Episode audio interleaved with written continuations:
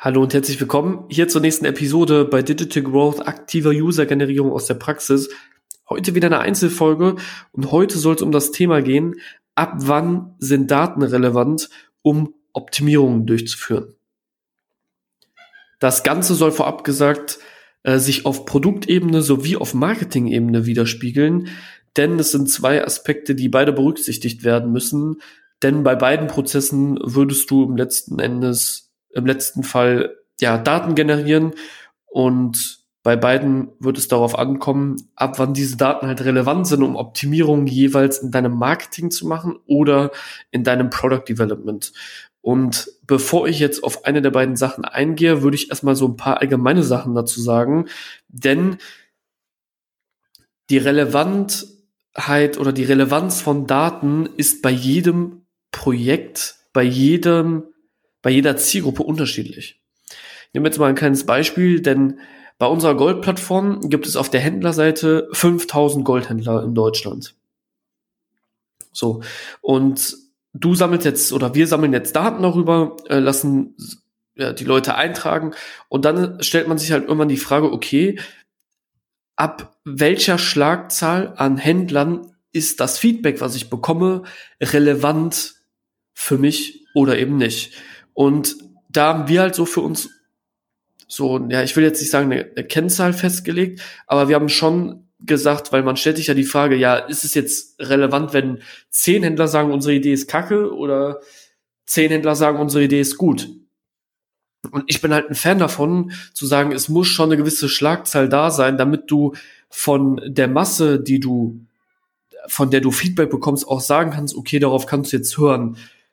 Und für uns haben wir jetzt zum Beispiel in dem Beispiel festgelegt und haben mal gesagt, okay, wenn 100 äh, Händler sagen, dass sie sich etwas wünschen oder dass das für sie an Relevantheit hat, dann ist das schon eine Aussage, auf die man bauen kann, worüber man dann nachdenken kann und worauf man Optimierung annehmen kann.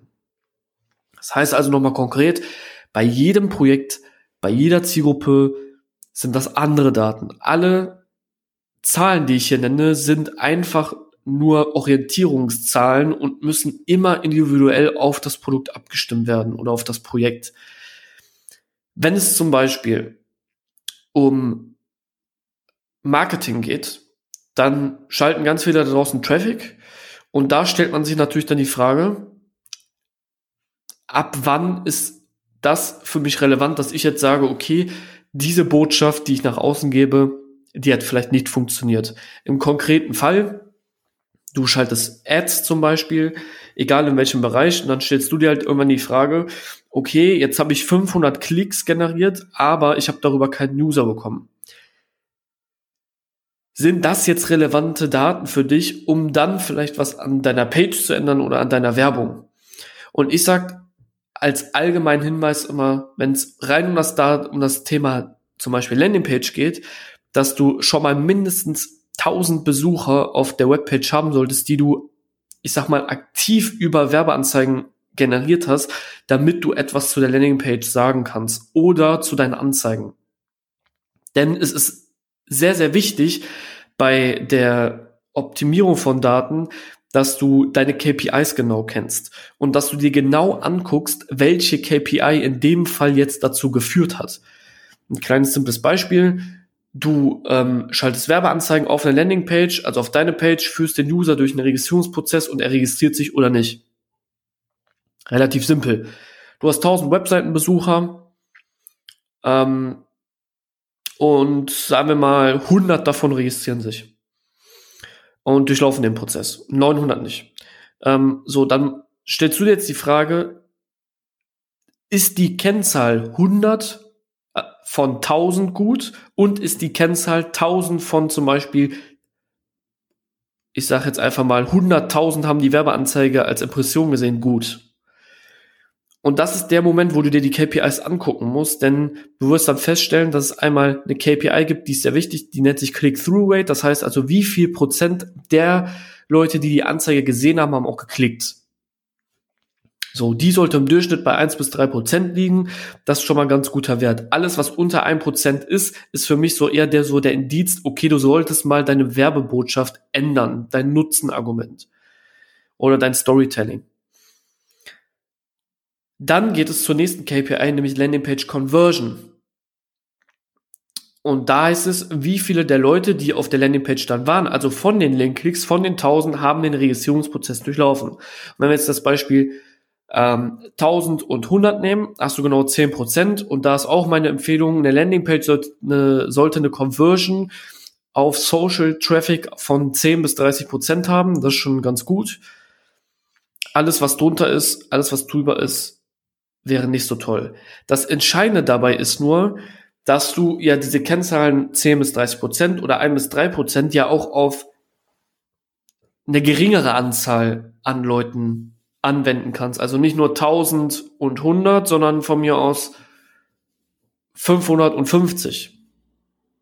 Die Frage dabei ist nur, was ist relevant, um daran jetzt eine Optimierung zu machen, dass etwas nicht funktioniert oder etwas funktioniert. Und für mich hat sich halt herausgestellt, dass wir sowas in der Regel machen bei allgemeinen Produkten, sage ich jetzt mal, Plattformen, Softwares und Apps, wo es so ab 1000 Webseitenbesucher gilt, da war das erst den ersten Schritt zu machen.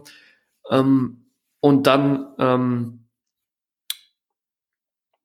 bei Nutzern innerhalb des Registrierungsprozesses würde ich mich auch so an der Regel vielleicht so 500 bis 1000 orientieren. Je nachdem, das kommt immer auf die Zielgruppe an. Wenn sie sonderlich groß ist, ähm, dann würde ich es machen. Wenn sie, wenn sie klein ist wie bei uns, dann kannst du schon Voroptimierung machen, wie bei diesen 100. Ähm, die Frage der Fragen ist einfach immer nur, wie groß ist die Zielgruppe?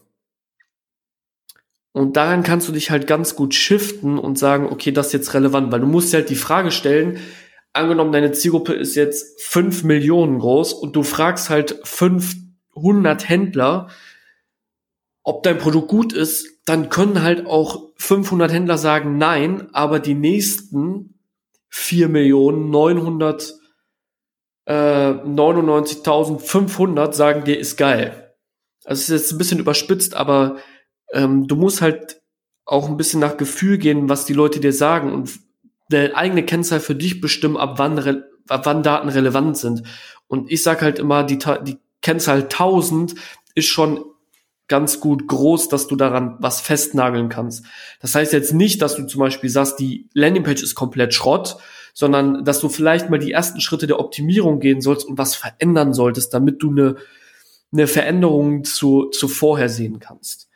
Ähm, und das sollst du auf alle Bereiche anwenden, nämlich nicht nur Traffic ähm, in Bezug auf Click-Through-Rate und ähm, Landingpage, sondern auch in Bezug auf äh, Registrierungsprozess, äh, Feedback geben, wenn dir jemand schriftliches Feedback gibt, eine Bewertung gibt, äh, ganz oft bei Apps so, ähm, oder du sammelst Feedback in Form von, du lässt dir eine Umfrage ausfüllen. Ab wann sagst du, okay, das, was die Leute dort drin sagen, setzen wir jetzt auch im Product Development um.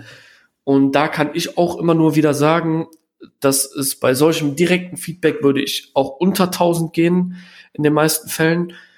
Äh, es kommt natürlich auch immer ein bisschen drauf an, aber da würde ich unter 1000 gehen, so bei der Hälfte, so bei 500. Du kannst natürlich auch die ersten Sachen schon testen mit deutlich weniger, so wie bei 100, 200 und dann gucken, was das Feedback der weiteren Nutzer ist. Aber das, was du, was ich dir heute mit auf den Weg geben will, ist, du musst diese, ja, wie soll ich sagen, du musst wirklich ein großes, einen großen Pool an Daten haben, um zu sagen, ob etwas relevant ist oder nicht. Weil der Growth Hacking Prozess besteht darin, testen, ähm, Test, Learn, Optimize. Test, Learn, Optimize. Und du testest was, lernst daraus was, sammelst in dem, in dem Prozess halt Daten, lernst daraus, optimierst etwas und dann geht es wieder dahin, dass du wieder etwas testest. Und das wird auch nie aufhören. Und dafür brauchst du immer relevante Daten. Und relevante Daten bedeuten auch, dass sie eindeutig zu, zuweisbar sind. Also du darfst keine Datenmengen miteinander vermischen, weil du dann Aussagen oder beziehungsweise Optimierungen aufgrund von äh, Daten machst, die nicht relevant waren oder nicht schlüssig für dich waren. Das ist immer sehr, sehr wichtig. Ähm, ja, das wollte ich eigentlich nur loswerden in dieser Folge. Ich hoffe, die Folge hat dir so einen kleinen Einblick gewährt, ab wann Daten für dich relevant sind. Wie gesagt, nochmal, die Zahlen, die ich genannt habe, sind einfach nur meine persönlichen Empfehlungen und bei jedem Projekt ist das unterschiedlich. Bei dem einen ein bisschen höher, vielleicht auch überdurchschnittlich höher als bei dem anderen, wo es deutlich drunter geht. Ähm, da kann man schnellere Optimierungen machen. Und es ist immer eine Frage, wie groß ist der Impact der Optimierung? Also was es steckt auch für einen Aufwand dahinter. Also wenn dir 100 Leute sagen, ändere dein komplettes Produkt, dann ist das was anderes, als wenn 100 Leute dir sagen, äh, wir würden uns gerne wünschen, wenn sie in ihrem Registrierungsprozess vielleicht die Telefonnummer weglassen würden. Ähm, und das, ja, wäre es dann eigentlich heute mit der, mit der Folge. Ich hoffe, sie hat dir gefallen. Falls du noch irgendwelche Fragen hast in Bezug auf ähm, ja, relevante Daten ähm, oder wissen willst, wie du Daten ordentlich trackst, dann schreib mir gerne eine Nachricht auf LinkedIn unter meinem Namen Pascal Lehnert. Ansonsten habe ich ja auch schon ein paar Folgen gemacht über ganz gute Tools, womit du direktes Feedback sammeln kannst. Und ja, ansonsten wünsche ich dir eine richtig erfolgreiche Woche lasst diesem Podcast eine Sternebewertung da und wir hören uns demnächst wieder mit einem Gast, nämlich nächste Woche. Ich bin weg. Bis dann, dein Pascal. Ciao.